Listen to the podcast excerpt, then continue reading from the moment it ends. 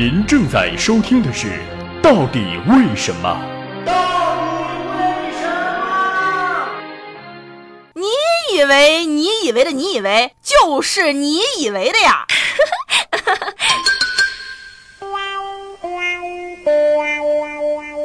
女人身上撩人的体香到底是什么？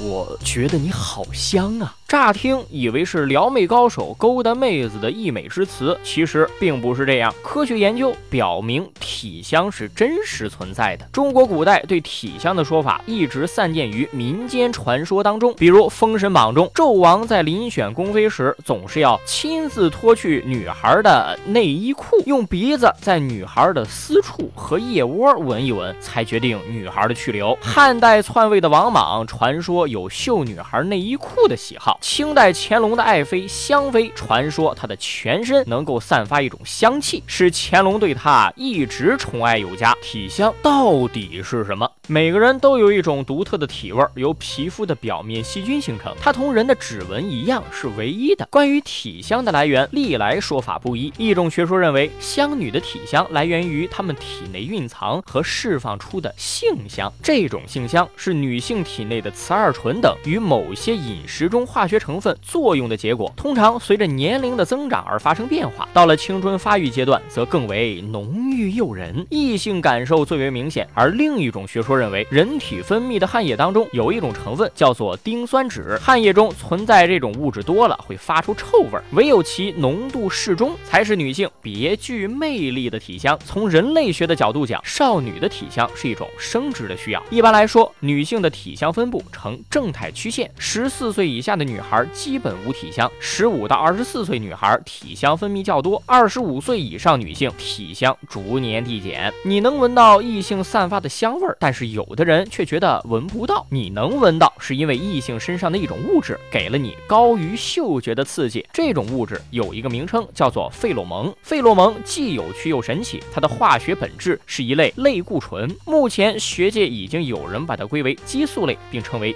外激素，在求偶当中起着关键作用。它吸引雄性动物追逐多产的雌性动物，但人类的情况又有所不同。人的鼻梁附近有一个离鼻器，它只接受性气味，它能能够在众多非直观的味道当中轻易分辨。从腋下或是腹股沟散发出的性气味。而这种感觉的表达，应该就是我们常说的第六感觉，也就是一见钟情。毋庸置疑的是，我们人类的这择偶器官已经明显退化，所以体香不一定都能被闻到。即使嗅到配偶的体香，通常也不足以使你大动情欲。但配偶的体香确实在性爱中有着不可低估的作用。现代人做羞羞的事情，总是把全身洗得干干净净，导致体味全无，使人的天然体香难尽其用。当然，恶劣的气味自然也很令人倒胃口。所以，最佳的办法是既保持干净，又保留一定的体味，这才算是最性感的。那么，如何获得性感的体香呢？女人身上的香味不仅仅是来自她们所喷洒的香水、使用的洗发水、沐浴露、化妆品等多个方面，食品也是很重要的。在众多美味食物当中，最值得推荐的是水果，比如柑橘、菠萝、香蕉和木瓜等，它们可以使身体散发出一股幽香，沁人心脾。香菜、芽菜以及芹菜等也能让体味变得更加香甜，这或许与蔬菜中富含叶绿素有关。另外，一些特殊的香料，比如肉桂、肉豆蔻、豆蔻、薄荷和柠檬等，对于改善体味也是很有效的。